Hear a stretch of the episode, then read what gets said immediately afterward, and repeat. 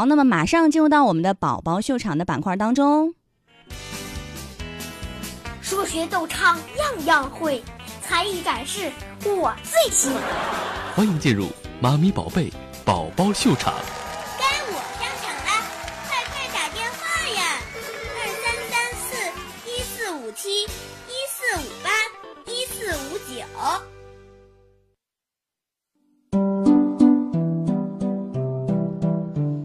好，进入宝宝秀场。那么从这周开始呢，我们发现这个宝宝秀场其实有了一些变化。比如说刚才有了一个口号，对不对？周六才艺秀，宝贝魅力秀，我觉得好朗朗上口。那另外呢，还有一个新的变化，新的玩法。第一个变化是什么？就是在直播间当中，现在不止做了我一个人，我们有了一个新嘉宾哦。那他是谁呢？我们先来一起通过片花来了解一下。李希，天津市少年宫培训部主任。少儿语言艺术高级教师，毕业于天津师范大学，曾担任天津广播电台少儿节目客座主持人，从事少儿语言艺术教育三十余年，积累了丰富的教学经验。教学中注重学生语言基本功及表演力的培养，辅导多名学生参加天津电视台、广播电台的节目录制。担任天津市大型少儿专场演出主持人，并在天津市学校文艺展演中获一等奖。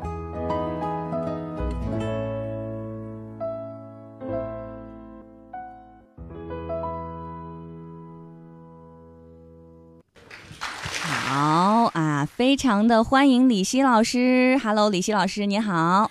啊，你好，小陈姐姐好。嗯。我们的小朋友们，还有我们的小朋友们的爸爸妈妈们，大家好。嗯，一听李老师的声音哈，就是非常的温柔，感觉就是经常和小朋友打交道。那么在之后的节目当中呢，李希老师也会跟我们分享他从事几十年少儿艺术教育工作的经验和心得，我相信一定会对家长朋友有很多的帮助。啊，那今天李老师是第一次呃来直播间，其实呃在很多年之前也您也是做电台节目的，是不是？对，而且李。老师可以说是我的大师姐，我们都是同一个学校毕业的。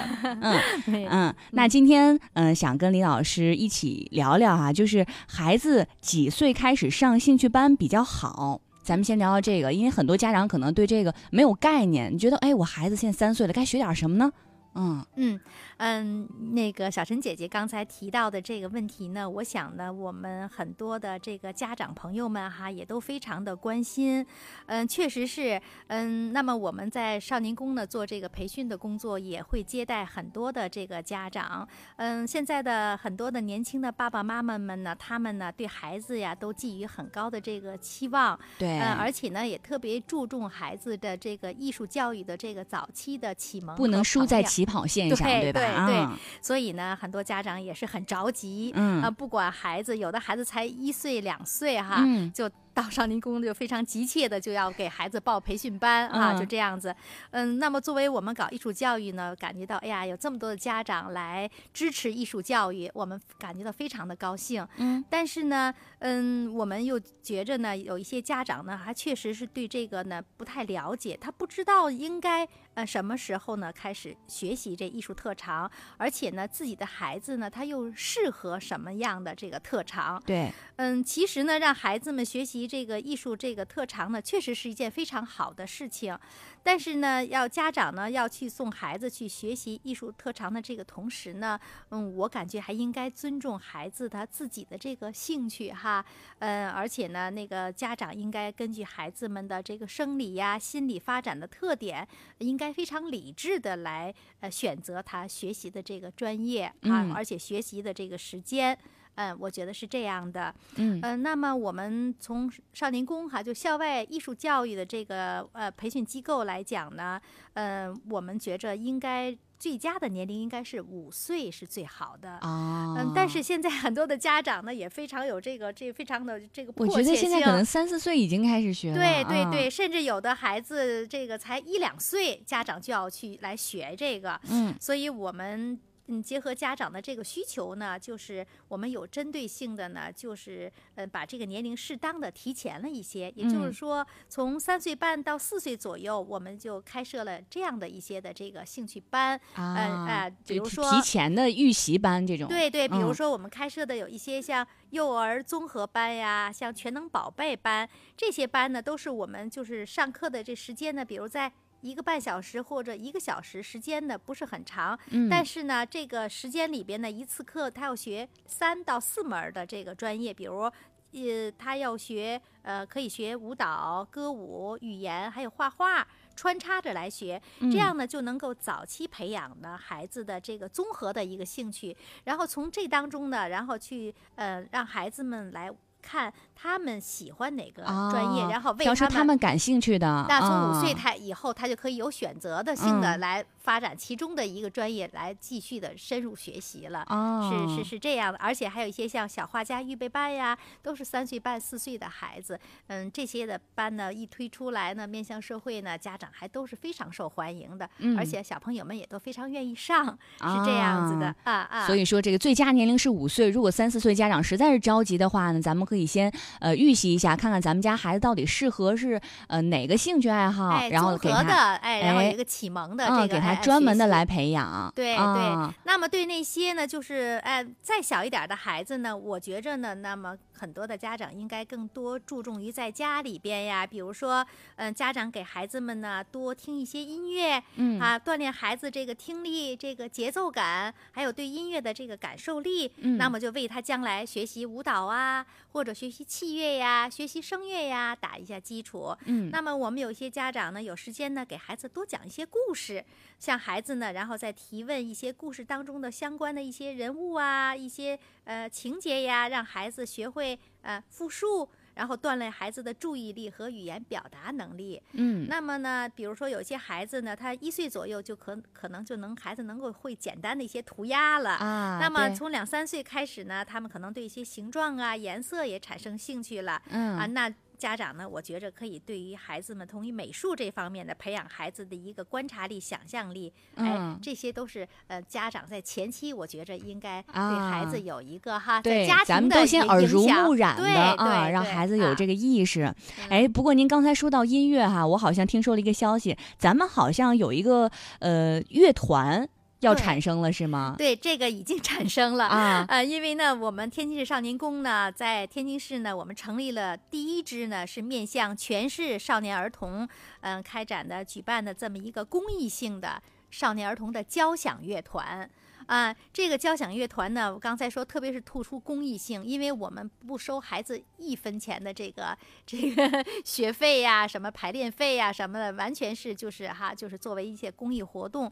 那这个团我们是二零一六年呢就开始就是成立了，嗯，而且呢就是我们吸收了呃通过考试啊哈这样的，呃吸收了天津市的就是呃非常优秀的一些就是在这个管弦乐方面的哈，比如说像呃小提琴呀、管乐呀啊，然后呢这些嗯孩子也比较有水平相对比较高一点儿的孩子集中到这个团，每嗯周呢进行那个呃老师都是义务的为孩子进行排练。嗯嗯，目前呢经过三年的这个老师和孩子们的共同努力呢，可以说的收获的是非常的好，嗯、取得了非常优异的成绩，而且他们能够像我们这个成年的这个乐团的这些呃这些叔叔阿姨一样哈，他们能够连续有一个多小时的这个专场演出，而且都是世界一些非常有名的那些名曲，他们都能够演出。好厉害啊！对对我都想参加了，但是肯定有年龄要求 啊。嗯，我这么样的大孩子不可以是吗？可 以可以，啊，嗯。所以咱们这是个公益的乐团。对对对，嗯，反正我们这个乐团呢，也是呢，呃，因为是孩子们的，所以说呢，它也也有一个呃，这个不断的往里边要充实一些新的这个力量哈。对，嗯，那么每年都要经过一些这个面向社会那个进行一些孩子们的报名，我们进行一些专业的考试。嗯考试我们要都要请到天津这个歌舞剧院，或者是交响乐团，还或者是这个天津音乐学院的这个专家来作为评委。委来、嗯来选择。呃，那么我们最近呢又要进行这个呃进行吸收新新的这个团员的这样子啊，嗯要做这么一个工作。所以在这里呢，我们也特别感谢咱们电台，呃，让。给我们这样子一次机会呢，能够呃，也是在通过这个电波吧，来呃，面向咱们天津市的所有的这些孩子们，也给大家一个呃机会，这些嗯喜欢。嗯，这个乐器哈西洋乐演奏的这些孩子们，希望嗯他们有一定的基础，然后可以嗯去报名进行考试。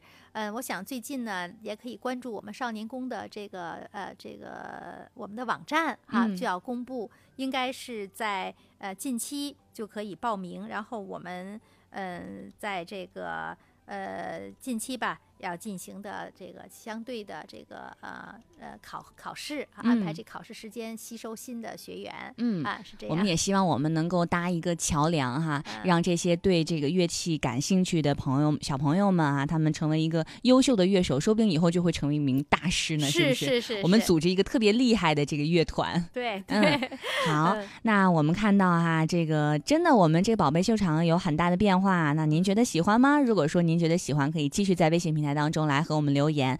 那我看到微信平台当中有家长朋友发来这个信息啊，说感觉李老师真的是这个。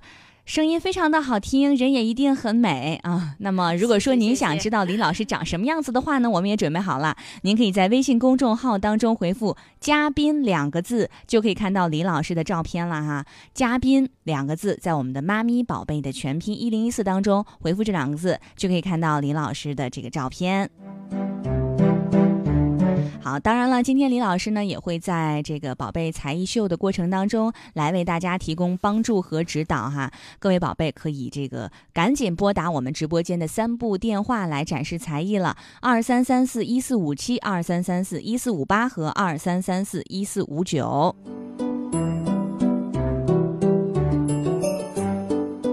好，那么另外呢，还有一个变化啊，这个变化呢也是跟我们展示才艺有关系的，就是我们有了一个新的玩法。以前呢，我们拨打电话的时候，小朋友们就可以直接来展示自己想要展示的才艺了。那从今天开始，我们加入了一个新环节，就是因为刚才李老师说了嘛，就是我们家长朋友要从小对孩子进行这种耳濡目染，对不对？让孩子来听，然后来看，来感受。那我们节目当中呢，也是有一个这个板块叫做“听声音猜猜猜”，也就是每位宝贝在展示之前呢。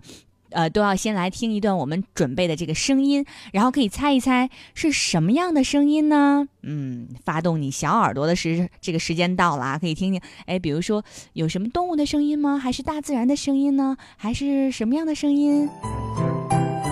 小朋友们可以来期待一下啊！直播间的三部热线二三三四一四五七、二三三四一四五八和二三三四一四五九就可以找到我们了。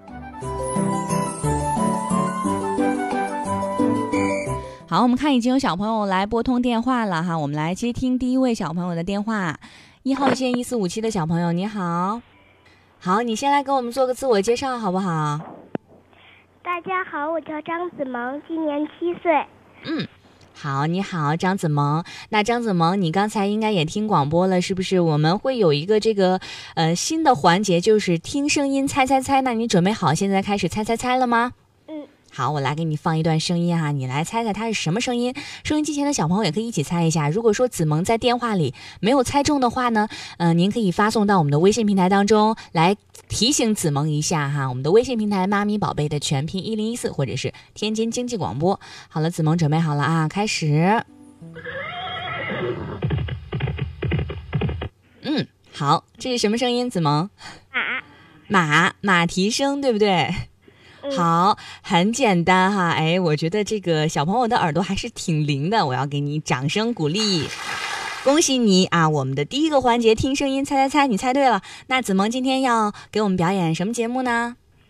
我要给大家表演的节目是《我长大了》。嗯，好，我长大了，曾经在众多人的关爱下，我们牙牙学语，蹒跚学步。曾经在众多人的曾经在众多人的呵护下，我们开始迈开人生第一步。关注我们的眼睛，永远有那么多，那么多；呵护我们的双手，永远有那么多，那么多。妈妈，请放开您温暖的手，让我独自在坎坷的路上磕磕碰碰向前走。爸爸，请放开您关爱的手，让我独自在坚实的土地上与一切困难、一切胜利交朋友。老师，请放开您关爱的手，请您相信我很勇敢。在任何的困难和挫折面前，不会低头。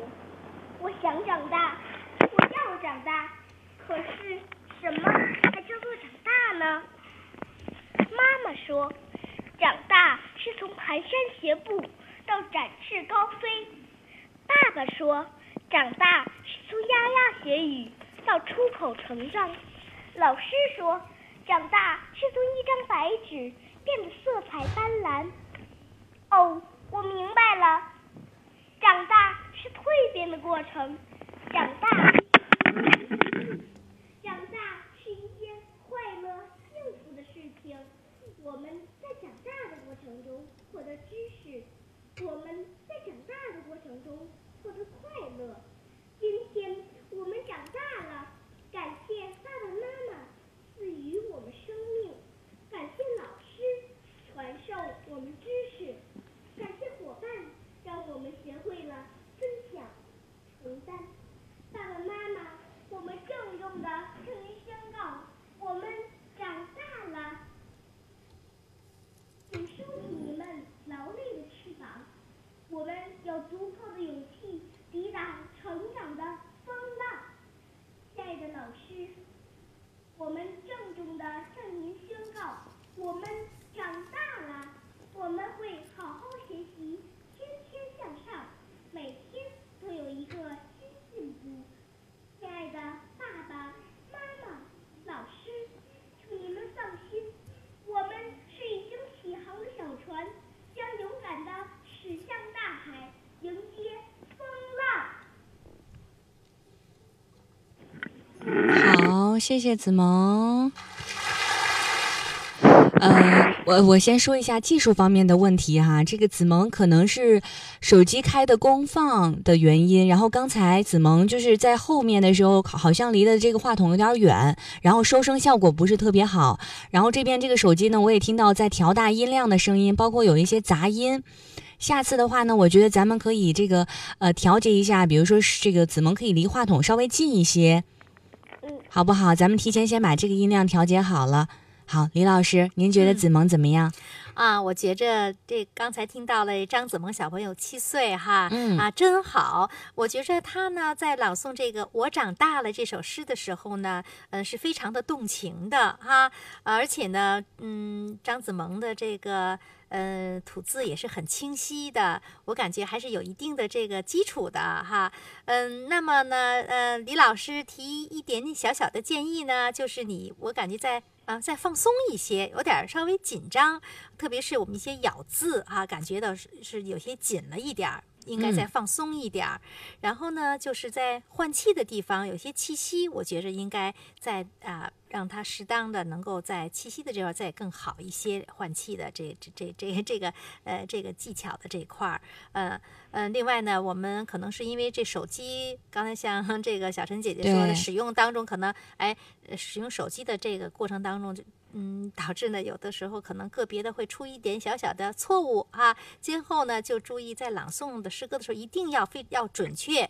嗯，这首诗歌朗诵下来，嗯，尽不让它出现一些呃错那个句子呀，再重说呀，或者是呃嗯有一些地方，或者是有一些词曲的不是很流畅的地方，尽量这方面应该注意。其他都是挺好的。确实是挺不错的。我觉得子萌就一听他的声音，你就会觉得嗯，很适合朗诵，因为声音很亮，甜美，很甜美。嗯嗯，而且这个吐字也是我觉得还挺标准的，是吧？对对对对，嗯。好，子萌，嗯，我们说的你都听到了吗？听到了。一个就是下次你看现在的声音还是有一些小，不知道是手机的原因还是什么原因啊？咱们下去再调试一下，然后下一次的时候呢，咱们准备的再熟练一些，不要紧张，放轻松，好吗？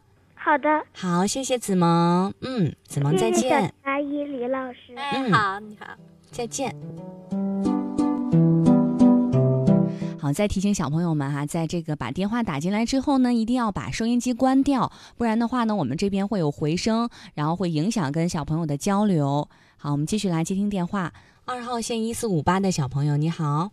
大家好，我叫李博雅，今年七岁半了。嗯，你好，李博雅。嗯、我们有一个新板块哈，叫做“听声音猜猜猜”啊、刚才呃第一位小朋友就很快就把这个声音猜出来了，因为李博雅是我们的老朋友了，所以我给你出一个简单一点的还是难一点呢？你说，你说呢？你说你你希望简单一点还是难一点呢？简单。简单啊，好好好，我给你挑一个我觉得最简单的啊。好，我们开始听。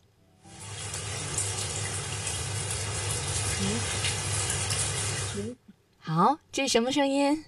饮水。哎，我听见刚才旁边妈妈都在提醒了，你你能听出来吗？是下雨的声音吗？嗯，好好好好，可能是因为我们第一次这个有这个板块哈，小朋友们其实猜到了，但是都不敢说答案。对呀，就很简单，就是下雨的声音啊，对不对？不要不敢说，好不好？好，好，那李博雅今天要给我们表演什么节目？十三寒号鸟。嗯，好，开始吧。山脚下有一堵石崖，崖上有一道缝，寒号鸟就把这道缝当做自己的窝。石崖前面有一条河，河边有一棵大杨树，杨树上住着喜鹊，寒号鸟和喜鹊面对面住着，成了邻居。几阵秋风，树叶落尽，冬天快要到了。有一天天气晴朗，喜鹊一早飞出去，东寻西找。衔回来一些枯草，就忙着做窝，准备过冬。寒号鸟却只知道出去玩，累了就回来睡觉。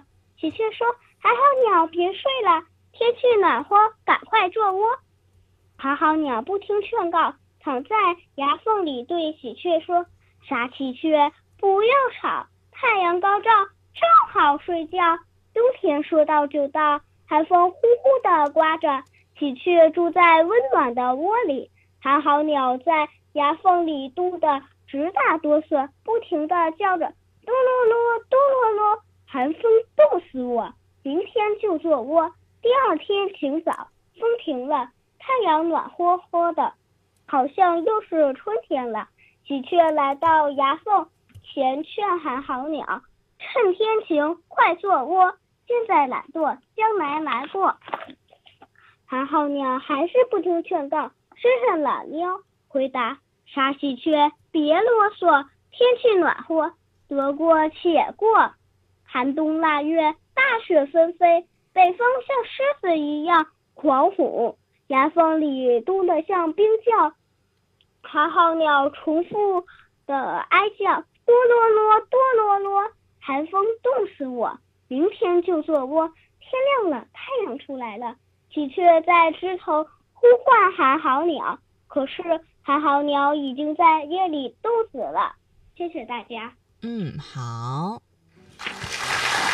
谢谢李博雅哈。这个故事我听的时候，我就感觉拖延症是一件很可怕的事儿啊。好，最后会危及生命。好，李老师，您觉得李博雅怎么样？嗯啊，刚才听了博雅小朋友的这个呃表演哈，我觉嗯着他呀是像你说的，他是这个老的听众了哈，是一嗯个小老朋友老朋友了了哈嗯。嗯，他可以说非常重视咱们，所以做了非常充分的这个准备。嗯所以他呢，刚才在朗诵的过程当中呢，也是比较的放松，也非常的流利哈。很熟练了。嗯。对对对，嗯，但是呢，也是李老师提几点小小的建议哈。嗯一个呢，我觉着呢，你还是是有一点感觉像读课文的，嗯、就是应该这个是一个我们在讲故事的时候，应该非常的亲切啊，就是非常的呃生动这块儿呢，应该咱们再注意一下。嗯嗯，在这个读的这个说这故事的过程当中呢，还有的个别地方，比如说那大杨树那个树字呀，有的地方有点拉长音儿，大杨树。小朋友可能哎都有这个习惯，对是吧？从小读课文，大家一起。但是嗯这个博雅总的来说呢，这种还不是特别明显，就偶尔的嗯地方有一点点这样子，我觉得嗯以后要注意。呃，而且呢，有的地方呢，那个吐字呀，我觉得再清楚一些，节奏啊放慢一点，别太快了。嗯，还有呢，比如那刚那个风呼呼的刮着，别呼呼呼的刮着，就感觉哈，就这呃就个别的这点有点有点小小的毛病。嗯嗯，不过整体来讲，博雅小朋友还是比较不错的，还是很好的。嗯嗯，好吗？李博雅。好，好，李老师说的啊，咱们回去要好好的注意一下，然后希望下次你能够有很大的进步，好吗？好，好，再见，李博雅。嗯再见。嗯。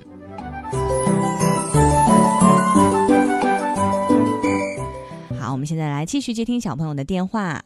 三号线一四五九的小朋友，你好，大家好，你好，李老师好，阳光妈，嗯，小陈姐姐，小陈小陈姐姐好，你好，你，好，你叫什么名字啊？叫李梦圆，嗯，今年几岁啦？四四岁半，好，李梦圆，我来给你放一段声音，你来听听是什么声音，好不好？好，嗯，好，来一起来听。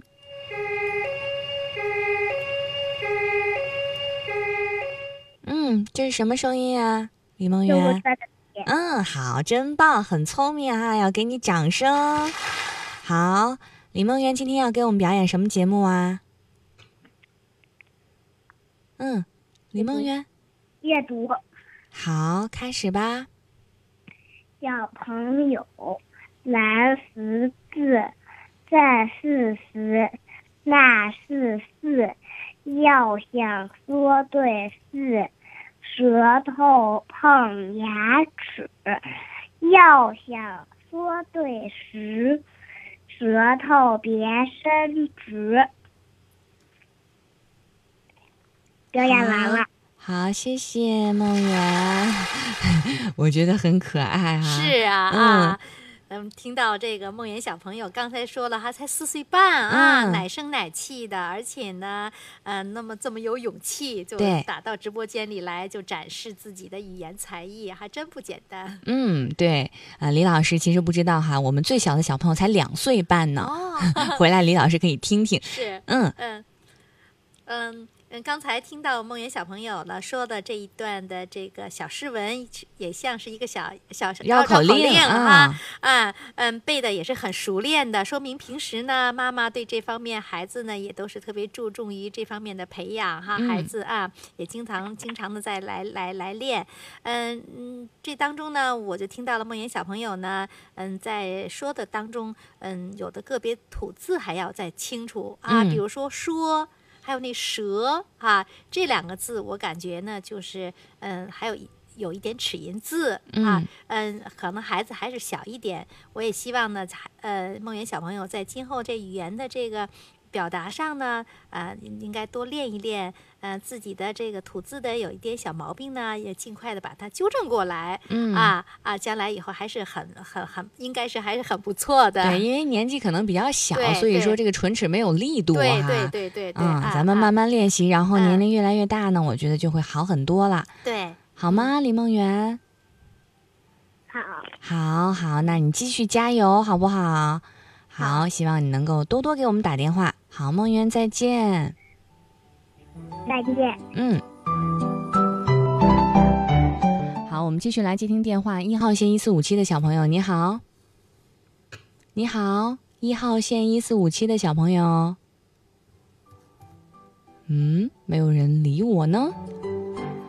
小朋友是等的时间比较久，所以挂线了吗？好啊，我们来，嗯、接听二号线一四五八的小朋友，你好，嗯，你好，我听到小春姐姐好，啊，你好，我叫朱子文，今年六岁，今年七岁了。啊，好，朱锦文，我们有一个这个听声音猜猜猜的板块哈，你准备好了吗？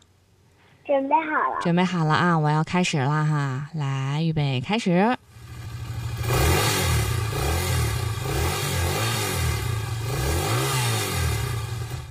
好，这是什么声音？周杰伦汽车走，啊？什么汽车启动的声音。啊？对，这个其实答对了一半哈，但我还是要给你掌声。我们标准答案说的是摩托车的声音啊，我觉得，哎，摩托车可能跟汽车还是有一点点小差别的。我们刚才其实可以听出来那是摩托车，对不对？好哈，那这个周杰伦今天要给我们表演什么节目啊？木兰辞，木兰辞，好，开始吧。木兰辞，南北朝，佚名。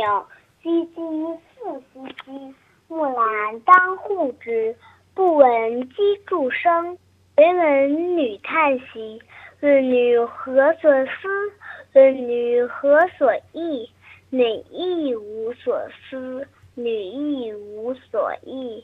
昨夜见军帖，可汗大点兵。军书十二卷，卷卷有言明。阿爷无大儿，木兰无长兄。愿为市鞍马，从此替爷征。东市买骏马，西市买鞍鞯，南市买辔头，北市买长鞭。但辞爷娘去，暮至黄河，暮宿黄河边。但闻燕山，不对，不闻爷娘唤女声。但闻燕山黄河流水鸣溅溅。但闻黄河流水鸣溅溅，在但辞辞黄河去，暮至黑山头。不闻爷娘唤女声，但闻燕山红髻鸣啾啾。万里赴戎机，关山度若飞。朔气传金柝，寒光照铁衣。将军百战死，壮士十年归。归来见天子，天子坐明堂。策勋十二转，赏赐百牵强。可汗问所欲，木兰不用尚书郎。愿许千里足，送儿还故乡。爷娘闻女来，出郭相扶将。阿姊闻妹来，当户理侯庄。小弟闻姊来，莫道霍霍向猪羊。开我东阁门，坐我西阁床。脱我战时袍，着我旧时裳。当户当窗理云鬓，对镜天花黄。出门看伙伴，伙伴结织忙。同行十二年，不知木兰是女郎。雄兔脚扑朔，雌兔眼迷离。双兔傍地走，安能辨我是雄雌？嗯，好，我要给你掌声。哎，太棒了！这么长一首《木兰辞》是啊，还真不容易哈。对的这个朱锦文小朋友啊，平时看样子还是很下功夫的。我觉得旁边家长也很用对心对，啊。嗯嗯嗯嗯嗯，整整体来说呀，我觉得朱启文刚才的这个背诵的这个《木兰辞》呢，还是呃比较这个完整的哈。嗯呃，而且呢，他的吐字也比较的清晰哈，嗯，比较不错。嗯，嗯也是 李老师提一点这个建议哈，就是我们嗯，在这个背诵的过程当中呢，也是还是有一点小小的调子哈，对比如，最后我觉得都要唱出来呃了，来，后边还有点小的调子。那，嗯这边呢，我们应该哎，以后的在朗诵的过程当中呢，应该注意一下。另外呢，还有个别地方换气，能够听到换气的声音啊，嗯这块儿呢，也应该我们 在不断的再再再再改正一些，就会更嗯好了。嗯好，嗯。哎，尤其是最后的时候，我觉得朱景文已经放飞自我了，对要唱出来了，感觉。哎，可以嗯可以回头这个创作一下哈，看看能不能唱出来一首，好吗？朱杰文，谢谢你，希望你能够继续来参与我们的节目，好吗？好，好，加油，再见。小川姐姐再见。哎，我发现呢，今天怎么这李老师一来都是这个朗朗读类的？哎，其实平时还真不是，平时我们啊还有很多唱歌的小朋友呀，包括啊表演乐器的小朋友啊。啊哎，那今天呢，我们这个为了引导一下啊，大家可以继续来给我们唱歌嘛，是不是？怎么李老师一来，大家都不好意思唱了呢？哎，我们也是呃来听一首歌曲吧。这首歌呢叫做《稻香》，《稻香》呢原唱是周杰伦，但是今天咱们听的这个版本啊，是加入了侗族大歌的元素，写的是小朋友去到外公外婆家非常开心的这样的一个心情。那侗族大歌呢，其实离我们现在已经有很久远的历史了，有两千五百年。它现在是世界非物质文化遗产。下面我们就来听一听哈。那宝贝们也可以来猜一猜，这首歌是几个孩子一起唱的呢？我们一起来听听。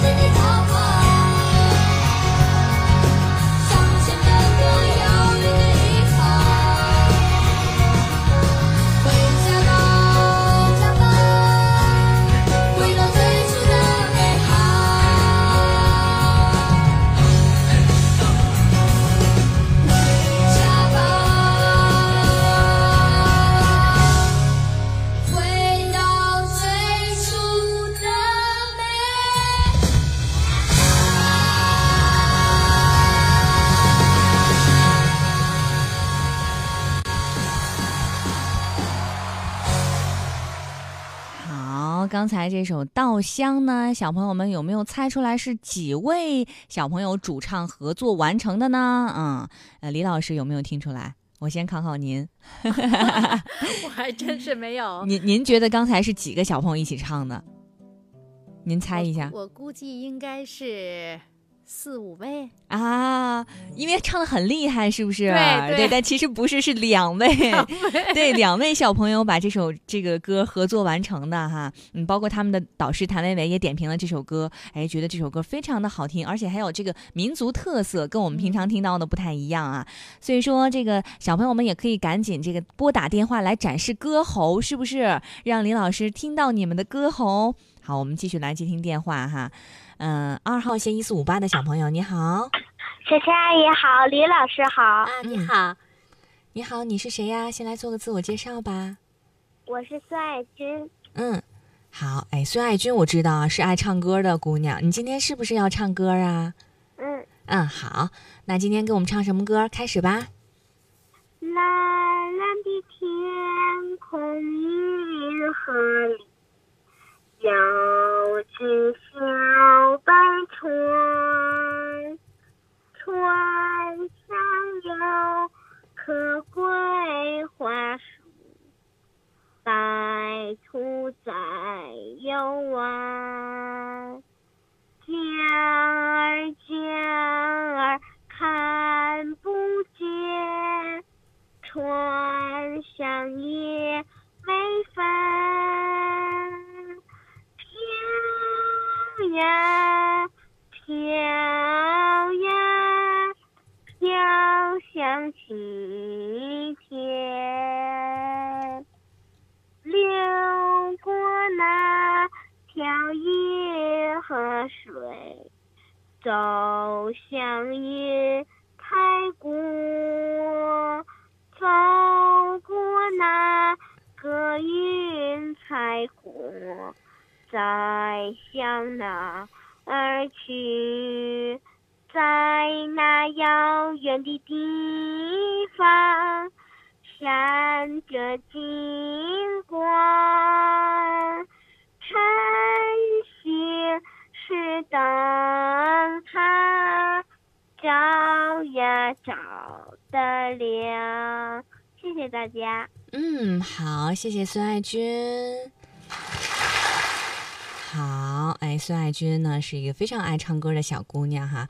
啊、李老师，您觉得唱的怎么样？唱的真挺好的。嗯 啊，我觉得她唱歌呢，这首首先呢，这个比较完整的把这首歌《小白帆》哈，《小白船》哈，这个嗯演唱出来了。嗯而且呢，这个旋律也是非常优美的嗯啊，嗯，就是稍微有一点点的，就是它后边呢，我觉得有个别的地方的音准哈，应该再啊再努力，再把它更提高一些啊，哎这样就更好了。看这李老师就是比我专业哈，我每次听我就觉得嗯好听，这个调儿我觉得没跑调，结果李老师就能听出来，后面可能音准稍微有一点点问题啊，回去之后啊、咱们再好好的练习一下，好吗？孙爱军，好的，嗯，好，已经很棒了哈，谢谢孙爱军，再见。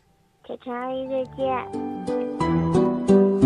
我们继续来接听电话，三号线一四五九的小朋友你好，三号线一，哎你好，主持人阿姨好，大家好，嗯，你先跟我们来个自我介绍吧，你叫什么名字啊？叫赵喜悦，嗯，好，今年几岁啦？今年八岁了。八岁，嗯，好，那今天要给我们表演的是什么节目啊？嗯，朗诵雷锋面对雷锋叔叔的画像。好，开始吧。